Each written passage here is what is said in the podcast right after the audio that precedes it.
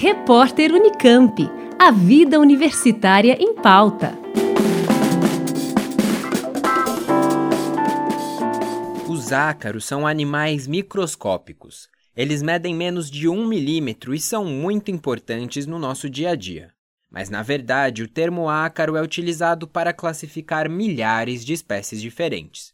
Para entender o que são esses animais, eu conversei com Gilberto Moraes, professor sênior do Departamento de Entomologia e Acarologia da Escola Superior de Agricultura Luiz de Queiroz, da USP em Piracicaba. Ele explicou que os ácaros são aracnídeos, assim como as aranhas. Como esses animais são muito pequenos, é difícil de enxergá-los, mas o professor contou que eles estão em praticamente todo lugar. Nós temos ácaros que vivem no solo, por exemplo, existem muitos ácaros, milhares de ácaros no metro quadrado. Temos ácaros que vivem sobre plantas e nós temos muitos ácaros, inclusive em nós mesmos. Inclusive pessoas mais velhas sempre tem um pouquinho mais de ácaro do que os mais jovens, mas eles vivem principalmente na face das pessoas.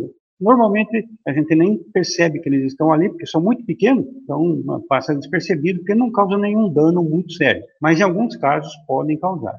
Muitos desses animais são predadores e se alimentam de outros organismos. Mas alguns deles se alimentam de plantas e podem ser prejudiciais para a agricultura.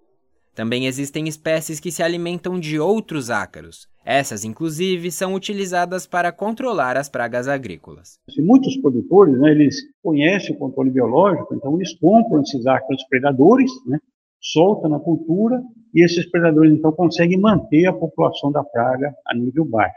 Então, existe um ácaro muito comum aqui que ataca a planta, que a gente chama de ácaro rajado.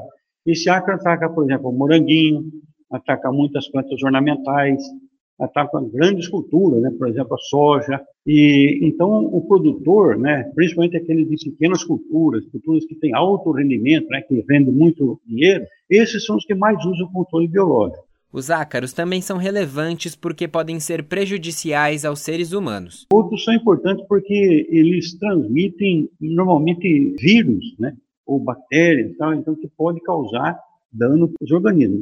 E a alergia respiratória é causada normalmente por alguns ácaros muito pequenos que ocorrem dentro de casa. Por quê? Porque na poeira de casa nós temos ali várias coisas que servem de alimento para esses ácaros.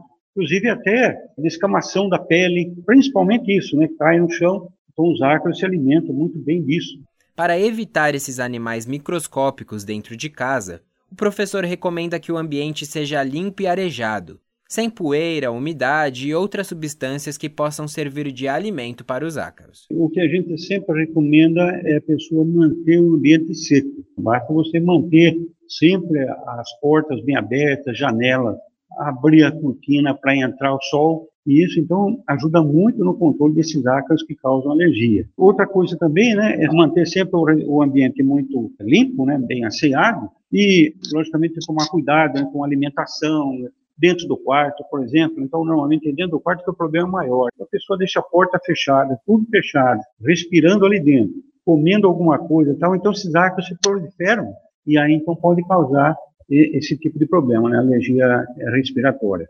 Moraes também conta que existe um tipo de ácaro bem famoso e importante, o carrapato, que pode transmitir o microorganismo causador da febre maculosa.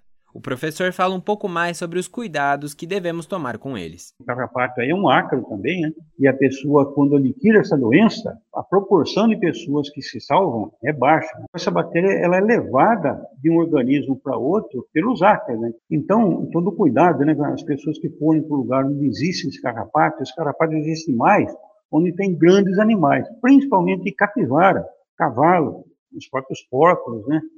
Então, quem vai para essas regiões, tomar sempre muito cuidado, né? Está vistoriando o corpo periodicamente, né?